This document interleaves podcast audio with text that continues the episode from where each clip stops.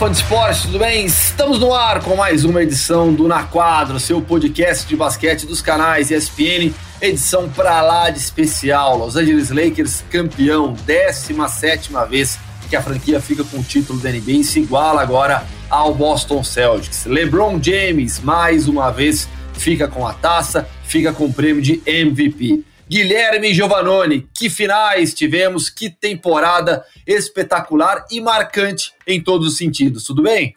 Tudo bem, Gu. Realmente acho que você falou tudo. Uma temporada marcante, espetacular, em todos os sentidos, né? Desde a performance dos jogadores, a performance das equipes, mas principalmente por tudo aquilo que a gente viveu, por tudo aquilo que a NBA conseguiu fazer para termos a volta e terminar essa temporada que estava muito em risco, né, por causa da pandemia. E um caso de sucesso. É uma coisa a ser estudado que a NBA fez, porque não tivemos nenhum jogador contaminado com o corona. A gente não sabe é, de outros integrantes, né? Mas pelo menos os jogadores estiveram a salvo e realmente foi um sucesso essa bolha lá de Orlando, Hugo. Foi, foi realmente um, um, um, case, né? Um case o que a NBA apresentou com essa bolha criada em Orlando. Funcionou muito bem e a gente já fica na expectativa para o início da próxima temporada, que não tem data definida ainda, né? O Adam Silver, comissário da NBA, disse, né, que talvez em janeiro, fevereiro, ninguém sabe ao certo quando a próxima temporada da NBA começará. Fato é que ela vai começar, teremos próxima temporada. Até lá, tomara que todos nós já tenhamos também uma vacina à disposição é, para coronavírus, é, para o Covid-19. Gui, vamos lá, vamos começar a analisar essa série, tudo que aconteceu nesses seis jogos. Foi realmente uma série incrível. Miami se superou em alguns momentos. No sexto jogo, a impressão que eu tive foi que não tinha mais combustível, o time deu o máximo de si no jogo 5, acabou com todas as energias possíveis do jogo 5, enquanto os Lakers, um time superior, se mantiveram no mesmo ritmo, no mesmo nível, com LeBron James e Anthony Davis extremamente concentrados, focados, com quem teve os Caldwell Pope fundamental, Rajon Rondo sendo o playoff Rondo no jogo 6, com o elenco dos Lakers colaborando demais contra um time que, como eu disse, deu o máximo de si, chegou no limite do limite. Arrastou a série até o sexto jogo, 4 a 2 Lakers, Gui. Uma série espetacular, né? Eu acho que eu até comentei no jogo 5, logo após a vitória do Miami, que me, se o Lakers confirmasse a vitória, esse time do Miami teria valorizado demais a vitória da equipe de Los Angeles. E assim foi. É, é só uma pena esse último jogo que realmente, concordo com você, Gu, acabou a gasolina do é. Miami. Eu acho até que teve, a gente estava falando um pouco fora do ar aqui, teve até um, um pequeno calo, um pouquinho de concentração, ou assim, um, um, certo acomodamento no sentido em que os companheiros viram, temos o Dragic de volta, acho que temos uma ajuda a mais, né? E inconscientemente, às vezes, o jogador pode falar, opa, posso talvez não ir com tanta intensidade, já que eu tô morto né? É. É, só que o Dragic, ele foi muito pro sacrifício ali, a gente viu que ele estava em péssimas condições, até mancando aí no pouco. Ele queria jogar, ele queria fazer parte disso, ele queria tentar ajudar de alguma maneira a equipe e não conseguiu. Mas, é, como diz os americanos, hats off para a equipe do Miami, tiramos o chapéu por aquilo que fez, mas nós temos que falar desse time do Lakers, porque é realmente sensacional em todos os aspectos. Em todos os aspectos nós vamos comentar bastante. Porque, claro, você tem LeBron James, você tem Anthony Davis, você está na frente, sim, sem dúvida alguma. Mas não basta, não basta isso. E, e, a gente vai falar de tudo aquilo que o Frank Vogel fez e que os jogadores coadjuvantes fizeram também para a conquista desse título. Começamos pelo King James. Qual é o tamanho desse título na trajetória do LeBron? Qual é o tamanho dessa conquista na história do LeBron James? Para mim, é, de todos que eu vi jogar e analisando a história, ou seja, ampliando, né, não apenas ficando no, no, no meu tempo de vida, é, apenas Michael Jordan jogou mais do que o LeBron James. São os dois maiores jogadores de basquete de todos os tempos. O LeBron se torna o quarto na história com quatro prêmios de MVP nas finais e quatro títulos também. Michael Jordan, Bill Russell e o Kareem Abdul-Jabbar. Nessas finais, 29,8 pontos de média, 8,5 assistências, 11,8 rebotes. No jogo 6, conseguiu seu 11 triple-double da carreira em finais da NBA, ninguém chega perto dele.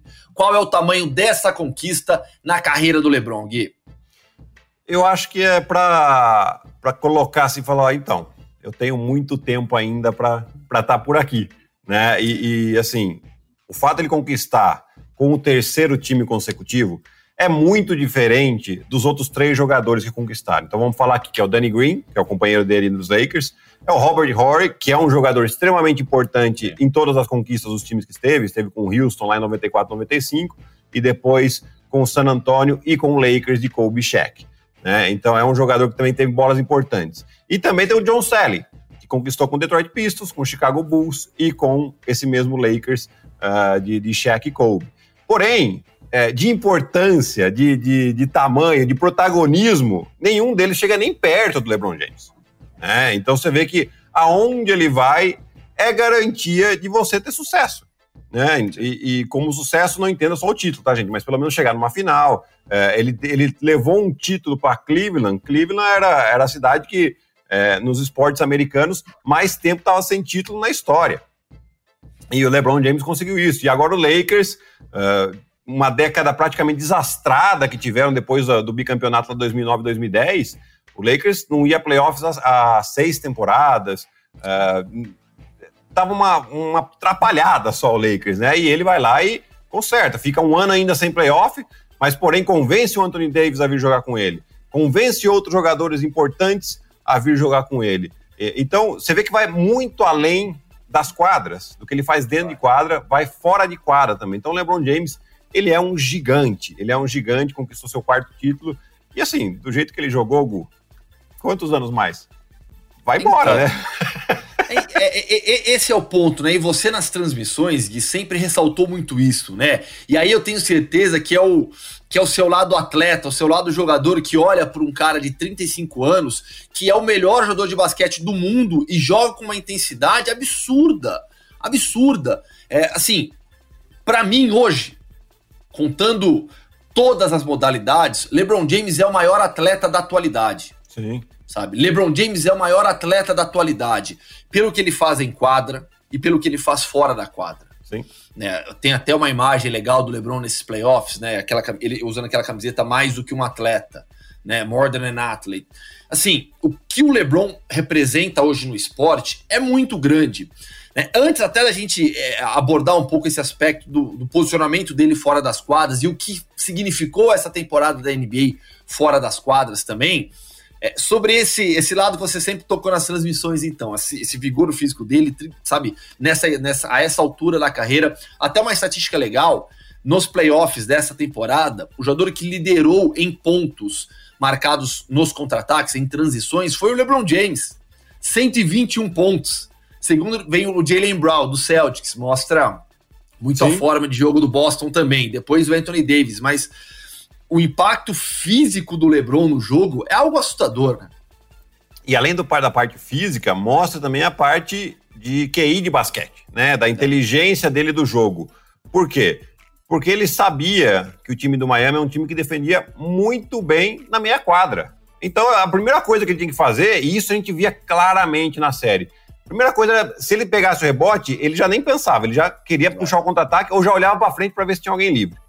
E, e, quando ele não tinha bola, ele corria muito assim a quadra. Para quê? Para tentar essa bola é, mais fácil, entre aspas, né? ou seja, uma defesa não tão arrumada, que é uma maneira de você ter um arremesso melhor. Né? Então você vê que. E, e daí você, você puxou aí, você acabou de falar. O terceiro é o Anthony Davis em pontos em contra-ataque. Dois do Lakers puxando isso. Porque Sim. sabe que, além deles terem a capacidade atlética e a inteligência de jogo para fazer isso, sabia que contra o Miami esses pontos eram fundamentais. Porque se ficasse no jogo meia quadra, o risco era muito grande. É, e sobre, sobre o Lebron, ainda sobre alguns números do Lebron, ele alcançou a média, teve média mínima de 25 pontos por jogo, 10 rebotes e 5 assistência, assistências em finais de NBA pela sexta vez. Né? Os outros jogadores que alcançaram isso foram Kevin Durant, Shaquille O'Neal, Akim Olajuwon, Charles Barkley Kareem Abdul-Jabbar, cada um uma vez. Todos somados não alcançam o que o LeBron tem hoje é, na sua carreira. Então é realmente incrível, impressionante que o LeBron faz e vem jogando.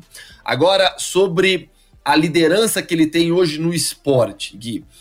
A temporada da NBA foi marcada pela pandemia de coronavírus, pelas, pela paralisação, a retomada dentro da bolha, uma mudança de formato para terminar a temporada regular, mas muito marcada também pelos protestos por justiça social, pelas manifestações da liga e dos jogadores, das franquias de maneira geral também, é, na, na, na pela, pela briga por justiça social nos Estados Unidos. O Black Lives Matter foi o movimento que coordenou basicamente tudo isso. E outras reivindicações sociais surgiram em meio a tudo isso também. É, a gente vai falar dessa temporada pelo título do LeBron, a conquista dos Lakers, a paralisação da por conta da pandemia, mas esse lado social ficou muito marcado. Né? Sem dúvida, Gu. E, e, assim, o que eu mais gosto é que assim, ele é uma voz super ativa, sem é. dúvida, e isso já é extremamente importante. Mas além da voz, ele põe a mão na massa né, como a, a, as ajudas na comunidade, na escola que ele fez lá em Akron para a garotada, no, no site agora que ele organizou para o povo poder votar, é, o More Than a Vote, né, que ele fez. É. Enfim, é, ele vai, fala e faz, né, é. porque falar, ah, beleza, às vezes o cara aproveita uma onda, estamos aqui no Black Lives Matter, vamos falar que todo mundo que isso é o que está dando hype, né, como os jovens falam, e, e beleza, e fala e beleza, dei minha voz e ok, positivo. Mas muito mais positivo é isso, é a ação dele. Ele ir lá e, e, ter a, o cuidado com a comunidade, ter o cuidado com o povo, ter, ter, ser uma voz ativa em reuniões com a Liga, por exemplo, quando teve aquela outra paralisação por causa de outra, de, de outra violência policial Sim. contra uh, um, um negro, né? Então, que foi isso que aconteceu. Então, assim, ele tem uma voz ativa, ele quer saber, ele, ele coloca o peso que ele tem para negociar esse tipo de, de, de, questão social que ele poderia estar tá no direito dele não fazer também. E a gente sabe disso. Né? Que muitos jogadores é, é, têm medo, tem, ou então não sabem, né? O medo que eu falo é o medo de não ter o conhecimento completo da, da, da causa e aí tem medo de se posicionar. E ele você vê que é um cara que tem conhecimento total da causa, né? Sim. Seja por viver, seja por estudar, seja por qualquer que seja. Então é um cara extremamente engajado e determinado a, nessas coisas sociais também, Gu. É, o LeBron James ele não tem qualquer receio é, em se posicionar. Né, nenhum receio. E ele sabe muito bem o que representa, sabe muito bem o tamanho que ele tem no esporte e o peso da sua voz. Ninguém é obrigado a se manifestar, a se posicionar mas como é bom ver atletas do tamanho do LeBron James se posicionando. No tamanho, vamos citar outros também, de, de um Lewis Hamilton, já que foi um domingo tão marcante no esporte, né, com a conquista é, do Nadal em Roland Garros, a 91ª vitória do Lewis Hamilton na Fórmula 1 e a conquista dos Lakers, liderados por LeBron James. Lewis Hamilton é outro personagem que, do esporte que não tem medo de se posicionar que sabe o tamanho que tem, sabe o peso da sua voz. Que tenhamos mais atletas assim, que tenhamos cada vez mais atletas assim que entendam é, a importância que eles têm na vida de todos nós, de todas as pessoas, os jovens principalmente. Anthony Davis agora, Gui. Essa parceria com o LeBron James deu muito certo, né? Para a gente parar e analisar é, quais foram os jogadores na história que mais encaixaram seu jogo com o LeBron porque a forma como os dois se entendem em quadra é absurdo. Absurda. O, Lebron, eu, eu, vejo o Lebron em quadra e, e claramente eu tenho a percepção de que ele tem tudo sob controle. Ele sabe exatamente o que está acontecendo dentro de quadra. Ele sabe quais são os próximos passos, sabe o que tem que fazer. Nem sempre consegue, porque você tem sempre o mérito do outro lado também. Mas a impressão que eu tenho é essa: o Lebron sabe tudo o que está acontecendo dentro de quadra. E a, essa maturidade dele, a maturidade do melhor jogador do mundo, fez também com que o Anthony Davis crescesse demais. Sim. O Anthony Davis ele já é um monstro, já era um, um, um, um All-Star da NBA, mas o jogo dos dois casou demais. Tanto é que, nas finais, o Anthony Davis teve Ele se tornou o terceiro jogador do time campeão a ter média de pelo menos 25 pontos e 10 rebotes e não ser o MVP, porque não tinha como. Foi, era era para é. ser LeBron James. Porque se ele Os ganha, outros... o, o, LeBron ia ser esse jogador também, né? Exato, exato. Ó, só só, só para você ver o peso, né? O Anthony Davis se uniu a uma classe que tem Karim Abdul-Jabbar em 80 e o John Havlicek em 69 pelo Boston. Então, o que fez o Anthony Davis também nessa série foi fundamental. Não, e o do Carim, gozado, que é, essa série do Carim é aquela que ele se machuca e o Magic é. Johnson assume a posição dele. Sim. Hulk. Como é, Hulk, isso. Como Hulk. É, então, assim, é, é, ó, tá num nível. Porque senão, provavelmente, o Carim seria o MVP daquela série também se o Lakers ganhasse. Né? Mas, assim, o Anthony Davis realmente encaixou demais com o LeBron. É, eu acho que tem muita mão do Frank Vogel aí em como eles jogaram, mas a gente vai falar mais um pouquinho do Frank Vogel daqui a pouquinho. É, mas eles, assim, jogando de forma inteligente, os dois muito bem sintonizados, conversando, discutindo quando era preciso. Eu acho que isso, a gente até viu alguns, uh, algumas matérias, né, falando dessa discussão. Ele falou, ah, normal. E realmente é normal. É, é, é até bom esse tipo de discussão saudável, onde os caras estão querendo corrigir alguma coisa que é, eventualmente não ficou tão bem entendido. Então, assim, é, é, e, e, o Anthony Davis se torna o primeiro jogador da história a ser campeão de NCAA, campeão olímpico, campeão mundial e campeão da NBA. Ninguém mais fez isso. Só precisa é. de uma Euroliga agora. Mas ele, é, eu acho que ele não vai jogar, né? Eu também acho que não. Então, né? E, e assim, 27 anos, Gu. 27 Sim. anos. Primeiro uh, série final dele, segundo, segunda série de playoffs que eles vão, segunda ou terceira.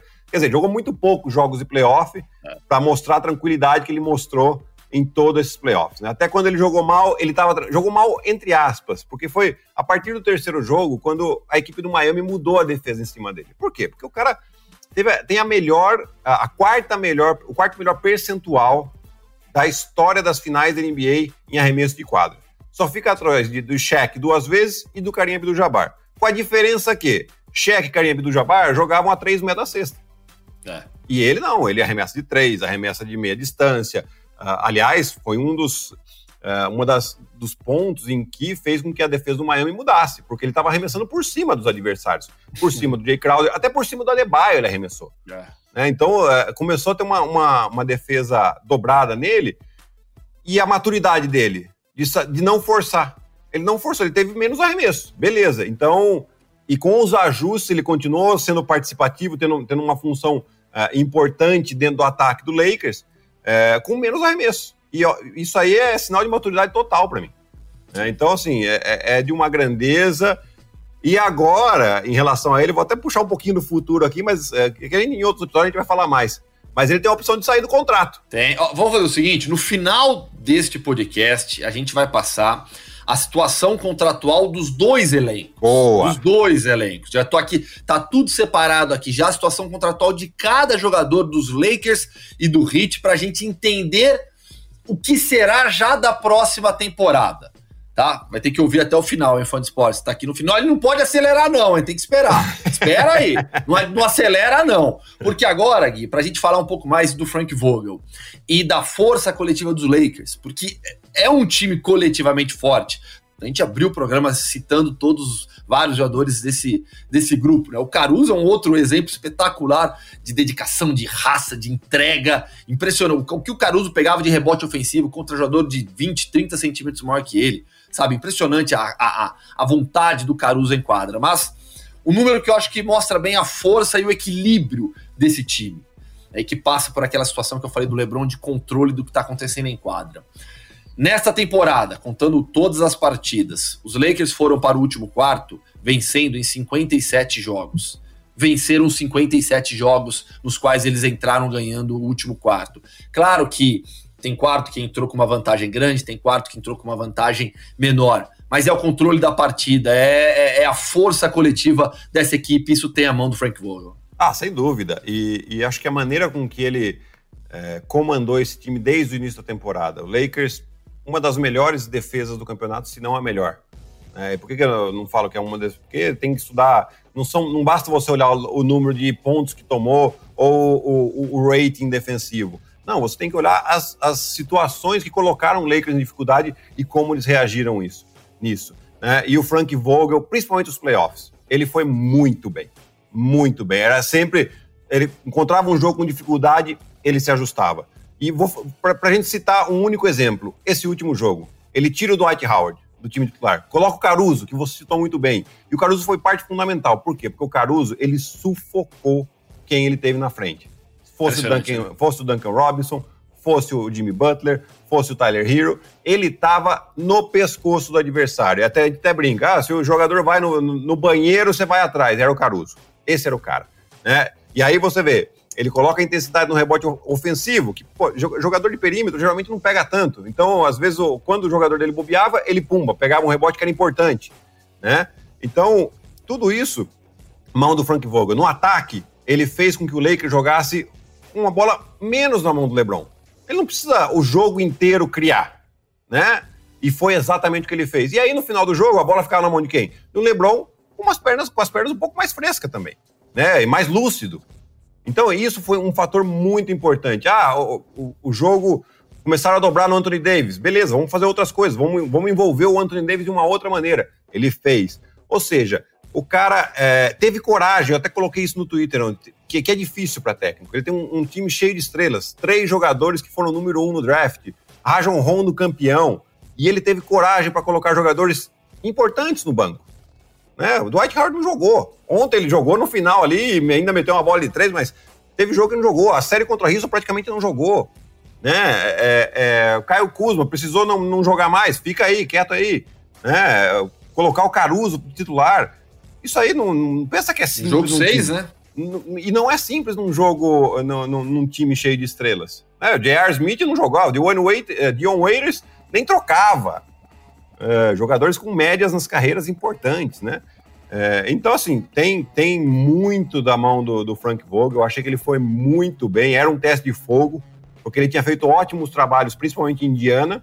Em, em Orlando não tanto, mas uh, com Indiana Pacers. Né? Mas ele nunca tinha, um time com, tinha tido um time com tantas estrelas desse tamanho. E ele foi muito bem.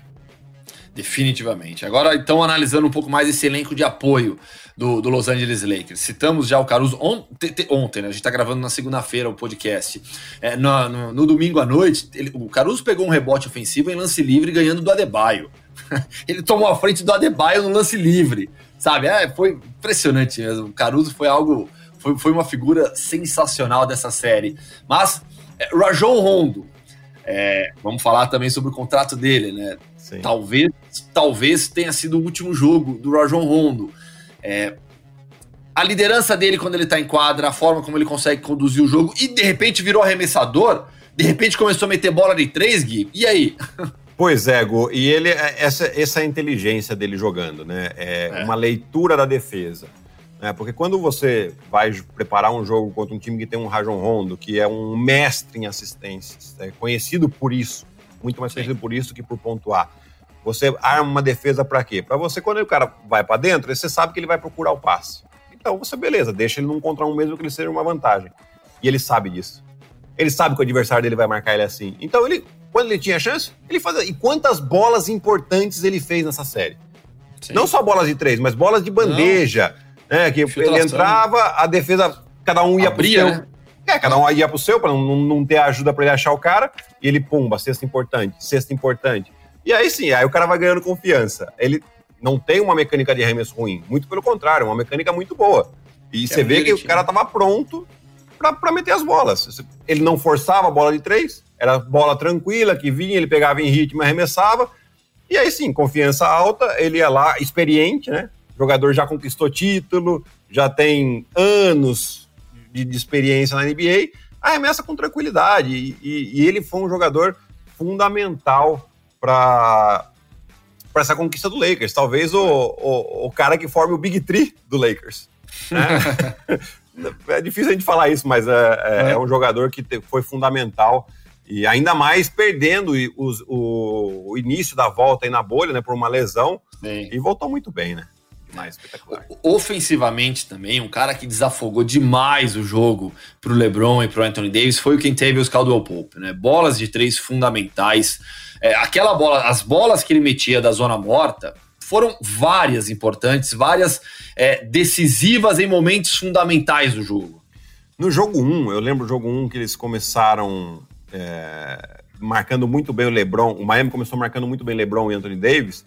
Ele, no, no, final do primeiro quarto, ele foi um desafogo importantíssimo. Ele meteu duas ou três bolas seguidas, duas de três e uma de dois, é, e, e, colocou o Lakers no jogo, e aí o Lakers assumiu o placar.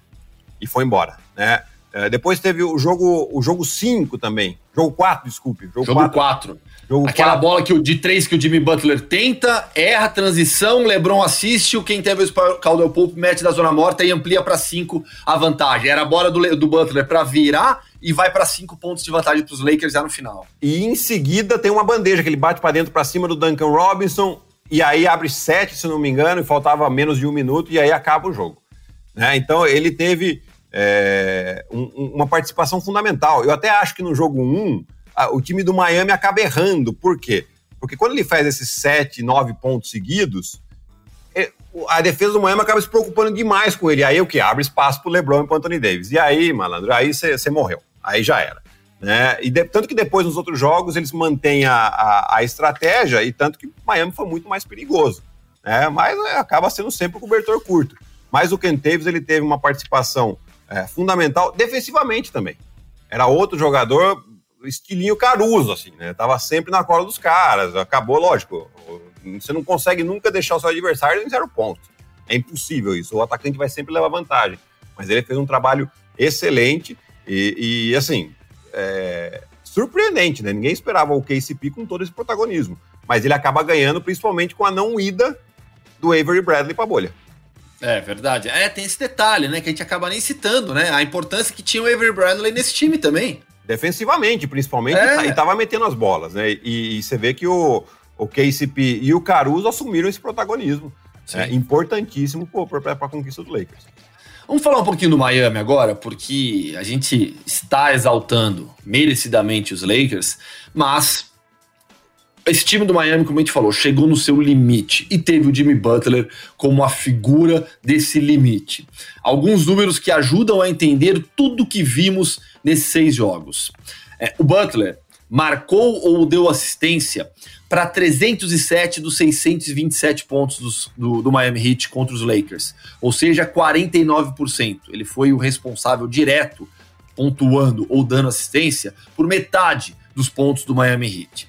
Além disso, 59 assistências na série final da NBA, líder nesse quesito. Nas três rodadas anteriores de playoffs, ele tinha dado 68, ou seja, entendeu o peso que ele tinha, entendeu a responsabilidade dele como aumentou. E o que ele fez no jogo 5 entrou para a história das finais da NBA. Jogo 5 e jogo 3, né? O que eu acho Também. que o jogo 3 tem uma importância, porque tá sem, tá sem o, o Adebayo e sem o Dragic. É. E ele. Nossa senhora, gente, que, que. Assim, foram dois jogos que vão ficar para a história, né? E não só no ataque, né? Você vê que ele defendendo o LeBron, muitas vezes em trocas ele defendia o Anthony Davis.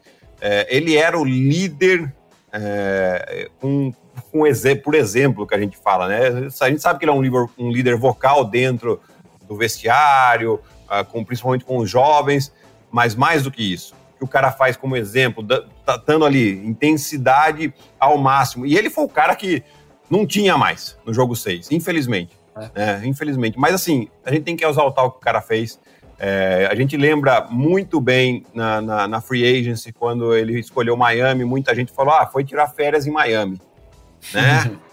e muito pelo contrário, ele assinou um contrato de 140 milhões de dólares por quatro anos, que foi o máximo que ele podia assinar, um sign and trade né, com Filadélfia. E esse foi só o primeiro ano. Só. Né? E ele já está na final da NBA. E, e, é. e assim, agora o Pat Riley, você tem o Ben Adebayo que está em contrato de, de rookie ainda. Você tem Tyler Hero em contrato de rookie ainda. Então você vai ter um espaço muito interessante para o Pat Riley agora é, trazer, quem sabe, mais uma estrela para acompanhar o Jimmy Butler, né? E o, o Ben Adebayo, enfim. É, eu acho que o, ben Ade o, o que o, o Butler fez realmente colocou ele num patamar muito diferente após essas finais.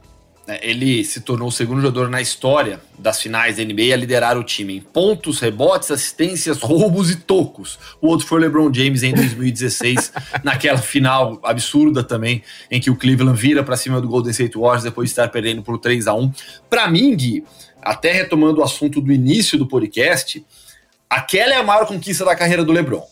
O que ele fez nas finais pelo Cleveland, levando o time, a cidade ao título, virando para cima daquela máquina de basquete que era o Golden State Warriors, na situação em que, em que ele e seus companheiros estiveram nas finais, ali para mim o LeBron mudou de tamanho, mudou de patamar, ali para mim eu passei a ver LeBron James e Michael Jordan como os dois maiores jogadores da história.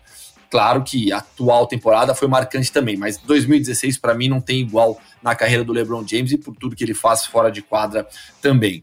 Você citou agora, o Butler muda de tamanho, né? Para mim, para mim 2016 para o LeBron fez ele se tornar, saiu do, do, do, do tamanho de um dos maiores da história para o segundo maior. É, para o Butler, agora ele vira realmente um, uma super estrela. É, o Pat Riley vai olhar para a próxima temporada, a gente já vai falar na sequência sobre essa questão dos contratos, falar, eu preciso montar um time ao redor dele, ele é a minha super estrela, ele é realmente um cara diferente na NBA. Eu acho que sim, mas se, se quem nos está ouvindo, nos assistindo, acha que ele vai se tornar uma super estrela de 30 pontos por jogo, não vai ser isso. Não. Porque ele não vai mudar. O jogo dele é esse. Ele não vai, é, de repente, ano que vem, virar um chutador de três pontos ou querer arremessar 25 bolas por jogo. Não, não é. Ele nunca foi esse jogador. É um jogador importante, que tem muitos arremessos, mas principalmente os arremessos importantes. Né? Eu acho que isso é, são poucos jogadores que são assim na liga. Tem muitos jogadores de 25, 30 pontos. Mas jogadores de pontos decisivos, como é o Jimmy Butler, são poucos. Né? E, e, eu acho que sim, o Pat Riley tem que continuar construindo esse time em volta dele. Eu acho que já foi mais ou menos construído, né? É que o time veio sendo construído antes do Jimmy antes. Butler chegar. E ele chega e é, e é, uma peça que encaixa como uma luva. Né? Agora, e a gente vai começar daqui a pouquinho a falar da, da, da free agency, é, a gente vai ver como que o, o, Pat Riley vai ter que montar esse time em volta do Jimmy Butler para os próximos anos ainda. Né? Tipo, é, é, um, é uma free que começa a ser bem bastante importante para o Miami. Vamos lá, agora então, Gui, vamos já partir para isso. Tá aqui na tela do meu computador já é, todo o payroll do, do Miami Heat. O Jimmy Butler. O Butler tem contrato garantido até a temporada 21-22 e tem player option para 22-23. Ou seja, o Jimmy Butler, aos 31 anos, vai seguir por mais um bom tempo no Miami Heat. Dragic, contrato se encerra agora estará livre no mercado. O Igodala, Igodala tem mais uma temporada garantida, 2021, e aí uma team option para 21, 22. Tá? Ele tem 32 milhões, pouco mais de 32 milhões garantidos. Vou citar os jogadores que, além do Dragic, estarão livres, Gui, ao final dessa temporada. Solomon Hill, Myers Leonard, Jay Crowder, o Donis Haslem, veteraníssimo, e o Derrick Jones todos esses estarão livres. Atletas que têm pelo menos mais um ano apenas de contrato. Duncan Robinson, Kendrick Nunn e Bam Adebayo. O Kelly Olynyk tem uma player option para a próxima temporada de pouco mais de 12 milhões de dólares. Além disso, Tyler Hero, ele tem contrato garantido até 2021 e aí ele tem mais dois anos de player option. Pelo que ele mostrou, Miami não vai abrir mão dele, obviamente, e por um valor baixo, né? Valor de rookie ainda, garantido, tem pouco mais, tem 7 milhões e meio de dólares. E aí, somarmos essas duas temporadas de player option, vai dar, não chega a 10 milhões de dólares, ou seja, um contrato baixo, abatimento pequeno no cap space. E, e é isso, basicamente, os principais jogadores do Miami Heat são esses. Essa é a situação contratual. Você vê que não é uma situação tão tranquila assim para você manter esse time, né? É, mas assim, algumas, alguns pontos que a gente tem que levar em consideração que é, são vantajosos para o Miami. Né? A questão do Ben Adebayo e do Tyler Hero. Né? Apesar dos contratos terminarem em épocas diferentes, mas o, o Tyler Hero ele, ele, vai ter a opção de ser alongado o contrato. Sim. Mas quando acabar esse contrato, assim como o Ben Adebayo, por mais que eles queiram ir para o mercado, eles serão uh, restricted free agent. O que, que é isso? Isso se eles recebem uma oferta de algum outro time, se o Miami igualar a oferta, eles têm que ficar em Miami. Então Miami eles, pode cobrir. Eles têm essa vantagem de, de poder segurar dois jogadores que eu tenho certeza que serão parte do, desse futuro, do futuro desse time de Miami. Né? Então você já tem dois jogadores aí que você pode ter por longo prazo. E você tem um Jimmy Butler que vai até aqui, ó, 22, 23, é a temporada que ele tem a opção de sair. né? Mas um contrato bem, bem generoso. Aí vai depender um pouquinho de como vai, de como vão estar é, as questões do cap space e, e, dos, do, e dos limites de salário dos jogadores, né? Mas é um salário bastante interessante esse último aí de 37 milhões do Jimmy Butler. Ele vai estar com 33 para 34 anos. É. E o Duncan Robinson foi outra figura que cresceu demais, se mostrou um dos melhores arremessadores da liga nessa temporada. Tem mais, tem mais uma temporada de contrato também, e, e aí fica, o Miami fica numa situação ainda tranquila. Sobre o Dragic, Gui, como lidar com o Dragic agora, aos 34 anos? nessa temporada ele ganhou pouco mais de 19, 19 milhões 217 mil 900 dólares. Como lidar com a situação do Goran Dragic? É uma situação é, bastante ambígua, né, Gu? Porque ele fez uma temporada espetacular. Porém, é, nas últimas duas temporadas, ele perdeu cerca de 60 jogos por lesão, é, sem contar esses jogos das finais. É, é claro que isso é uma coisa que os dirigentes da NBA levam muito em conta, porque ué, você tem que saber, é, é, se, se, o jogador, você assina ele por 19 milhões no caso aqui, ele joga 80 jogos, ele é um custo. Se ele joga 50, é outro custo. é essa conta que a gente tem que fazer e que os caras fazem sem dúvida alguma. Sim. Eu, eu acho que o Miami vai querer continuar com ele, porque ele já está muito bem encaixado, ele já entende como funciona a cultura vencedora do Miami, que a gente já falou bastante aqui durante, essas, durante esses finais, esses playoffs, né? E, e ele pode se encaixar. Não sei se vão dar esse mesmo valor para ele. Impossível. tipo aí, aí, eu acho que é inviável, né? É inviável. Eu também acho. Até, até, até, até, pela necessidade de buscar mais jogadores, de reforçar. É, acho que o Dragic está em um momento diferente da carreira. Eu acho, e eu acho que ele vai entender isso. Sim, sim. É, é um jogador que já. Porque assim, é, onde que ele vai conseguir um contrato similar a esse? Não vai. A não ser que ele queira jogar por um time que não vai Europeu. brigar por muita coisa. E Europa? Não, a Europa ele não vai ganhar nem perto disso. Não, sim, mas talvez ganhe até mais do que ganha na NBA hoje. Ah, é difícil. Hoje porque... não, em um novo contrato, né? né? Porque assim, é, hoje, sei lá, acho que uns 12, 13 milhões, aí eventualmente até pode conseguir, 10 milhões ele consegue. Né? E dificilmente ele vai ganhar isso na Europa. É, isso é. é o, que ele, o que pode ser uma opção, falar, beleza, tô com 34 anos, vou ver o máximo que eu consigo pegar. E aí ele pega um time que não é contender, sei lá, um New York Knicks, que né, adora fazer umas e coisas sair assim. dessa cultura. E vai lá e dá 25 milhões para ele, com 35 anos. Não, não, sei, né? Estão falando que eles querem dar 25 milhões para o Fred Van Vliet. Né? É. Que é um jogador zaço, mas não sei se é esse o valor do cara. Entendeu? É, então ele é um cara. Eu acho que ele vai querer ficar vendo, entendendo um pouco o estilo do jogador, a personalidade dele, é um jogador que quer ser competitivo. Né? Já fez uma boa quantidade de dinheiro em toda a sua carreira, e para ele é mais importante hoje ficar numa equipe competitiva do que ganhar alguns milhões a mais. É. Mas é, a gente nunca vai saber a real o que o cara tá passando. A gente tenta fazer a leitura vendo de fora. Então eu acho que ele. Mas eu acho, concordo com você, eu acho que ele entende a situação e até mesmo para ajudar a equipe a, a, ficar mais forte ainda e ele ter chance de conquistar um título, ele tende a ficar. Tá com a poupança cheia lá na Eslovênia. Tá. Vamos para os Lakers agora? Vamos para os Lakers. Já a reta final do podcast.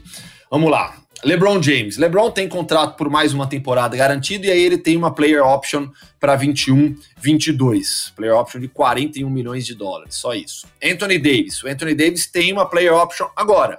Né? Se ele quiser, ele ativa essa player option para a próxima temporada, é, ganhando 28 milhões 751 mil 775 dólares.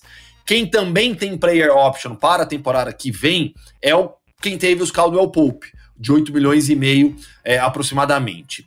Depois deles, Danny Green, Avery Bradley, Javeio McGee, Quinn Cook, Alex Caruso, Kyle Kuzma, Todos esses têm contrato até a próxima temporada. Faltou citar o Rajon Rondo também, que também tem player option e fica essa dúvida se ele vai ou não se aposentar. Quem vira free agent? Jared Dudley, Dwight Howard, Markif Morris, Dion Waiters, J.R. Smith.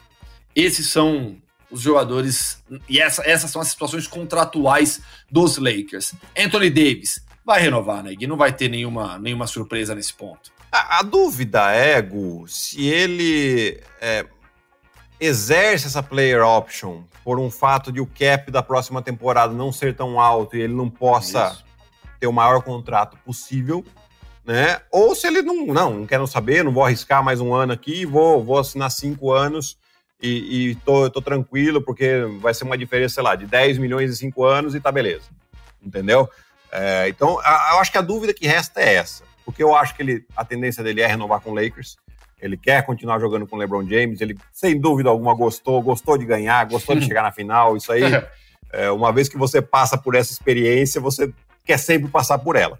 E, é. e, ele, ele no final, naquelas imagens já depois do jogo, ali nos últimos segundos também, ele parecia incrédulo, né? Falar, caramba, não tô acreditando que isso está acontecendo, né? Exatamente, né? E é aquilo que a gente falou, o cara com 27 anos, olha o que ele já conquistou. É, muita coisa interessante.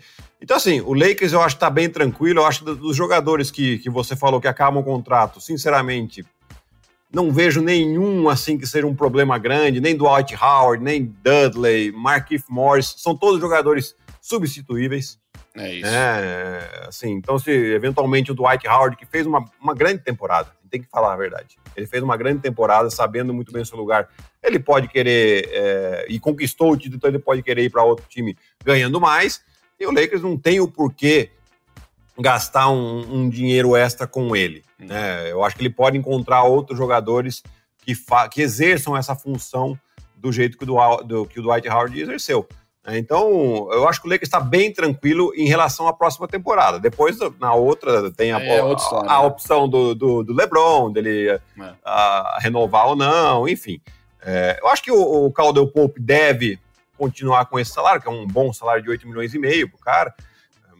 Também, eu, eu, sempre penso que essa temporada, quem tem a opção de, de mais um ano de contrato, que é, que é, do jogador, os caras devem exercer, por causa dessa questão do, do salary cap. É possível Sim. que ele diminua, porque a, a, a, receita da NBA caiu em relação, é, é, por causa da pandemia, né? Então, vai, vai influenciar nessa questão do cap. Então, eu acho que a tendência dos jogadores, a maioria deles, é exercer a player option. É.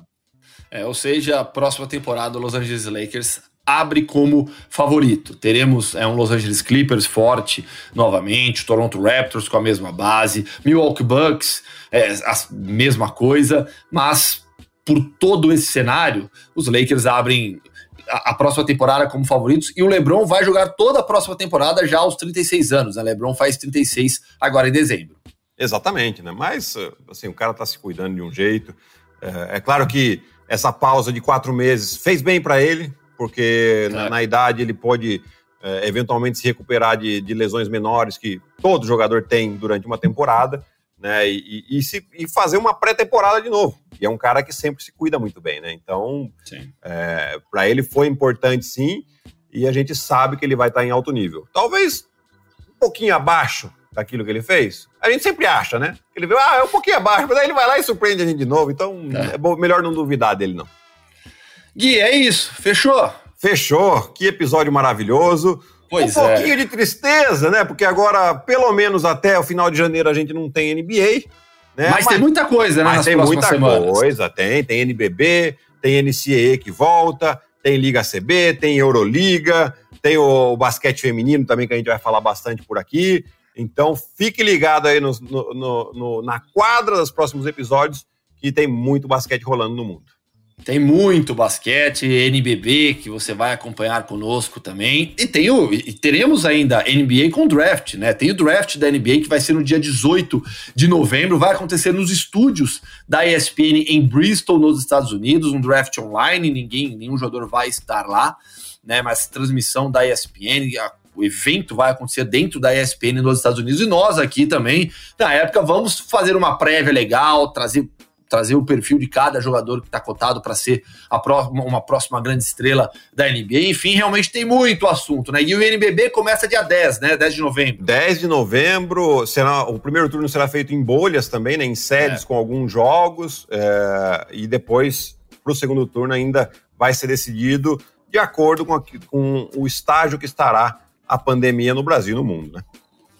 Fechou então, Gui. Prazerzaço estar aqui ao seu lado durante essa temporada, nossa temporada é, de estreia com o podcast, com o Na Quadra. Então, agradecer demais a sua parceria, Gui. Eu sempre fui seu fã, você sabe disso. É muito legal trabalhar com você, é muito legal, muito legal ser seu amigo também, estar aqui contigo, viu? Pô, a recíproca é verdadeira. Obrigado pelas palavras. Está sendo, né? Está sendo uma parceria maravilhosa e muito gostosa, né? Porque é, é um, é um bate-papo leve que a gente tem aqui. Eu, pelo menos, tenho essa, essa sensação. Sempre passa muito rápido, né? Então, quando, quando passa rápido, é que a coisa tá, tá legal e bacana. E, e, cara, eu só tenho a te agradecer pelos ensinamentos e pela parceria Imagina. mesmo.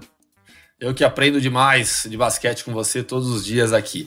Agradecer demais também o Gabriel Veronese, que é o coordenador de tudo isso, quem é quem faz o corre para tornar esse podcast é, realidade, ajudou demais na criação disso aqui, ajuda demais no nosso dia a dia também. Então, Veronese, grande abraço para você, obrigado por toda a ajuda mesmo. Sigam o Gabriel Veronese lá no Twitter também, ele gosta de ficar é, e ele é polêmico no Twitter, viu? Ele gosta polêmico, de causar por lá. torcedor então, do Lakers está feliz. É, tem, tem, que aumentar o número de seguidores do, do Gabriel Veronese no Twitter também, para ele começar a tomar umas pancadas lá, para ele ver como é bom, tá? Além disso, Marcel Damasio, muito obrigado por toda a ajuda, por todo o empenho seu. Foi uma temporada típica para nós também, né? Essa temporada de estreia marcada pela pandemia de coronavírus, uma preocupação enorme da Disney conosco, todos nós dentro de casa. Então, conseguimos fazer esse podcast de casa, graças também ao Marcel Damasio, que veio com soluções. A gente vinha com problemas, com dúvidas, e o Marcel vinha com as soluções para os problemas. Então, é, tiramos o podcast do papel, se tornou um programa. É, depois virou um programa aqui no YouTube também, para quem está nos acompanhando no YouTube. E aí fica um agradecimento também ao Tito Mectarian, responsável pelas mídias digitais da ESPN, que sempre deu todo o suporte para a gente crescer, para a gente avançar. E tem muito por vir ainda, tem muita coisa legal que vai acontecer. Em breve, tomara, tenha, vamos ter a vacina. Todos nós é, voltaremos a viver uma vida um pouco mais normal, dentro do novo normal, dentro do que for possível. Voltaremos a nos encontrar também, Gui, lá nos canais ESPN, nos pois é. estúdios é. da ESPN. Aí a gente vai ver como é que vai fazer, se vai ter estúdio, como vai ser, que, que, como, onde que a gente vai gravar o podcast. Outras brigas, outras brigas. Aí tem muita coisa, tem muita coisa para acontecer. Então, de verdade, deixar um agradecimento enorme a todas essas pessoas que fazem o Na Quadra, porque você que está nos ouvindo e nos vendo, é, você me vê é, me ouve, a mesma coisa com o Gui, mas tem muita gente por trás aqui que torna isso aqui realmente realidade. E deixar um agradecimento, né, Gui, a todos vocês que estão nos ouvindo, que estão nos assistindo. A audiência cresceu demais, muito legal o carinho de vocês, a, é, é as conversas que nós temos no Twitter, é, aqui no YouTube também, para quem está assistindo e ouvindo o programa no YouTube. Então, agradecemos demais, né, Gui, o carinho de todo mundo. Ah, tem sido espetacular. A gente está muito feliz. Começou bem devagarzinho, né, Gu? Ah, pouca gente ouvindo, mas pouca gente conhecendo. E, e agora a gente já vê pessoas nos citando nas redes sociais, uh, divulgando o nosso trabalho. E isso é o reconhecimento uh, de todo esse estudo que a gente faz, né, Gu? É, também no, é, é, um trabalho que a gente vai vendo de, de, ver todos os jogos. Você que é muito mais ligado com o futebol, né, Gu? mas tem essa paixão com basquete, entende muito. Então, o pessoal não, não, não tem ideia, às vezes, do, do, do trabalho que você tem, é, tendo que parar o seu dia a dia para estudar o basquete uhum. aqui e trazer essas informações para a galera. Então, é assim, é espetacular mesmo. Muito obrigado por todo mundo que, que, nos acompanha, que nos ouve e que nos vê. E claro, o, o, aí eu deixo o meu agradecimento uh, também aqui ao, ao Verô e ao Marcel, que são realmente duas pessoas especiais aí que fazem acontecer realmente esse podcast. É isso aí, pessoal. Esse foi mais um Na Quadra, fechando a temporada marcante da NBA, temporada 2019-2020. Tem muito por vir. Seguimos, hein? Não paramos. Semana que vem tem mais. Valeu, um grande abraço.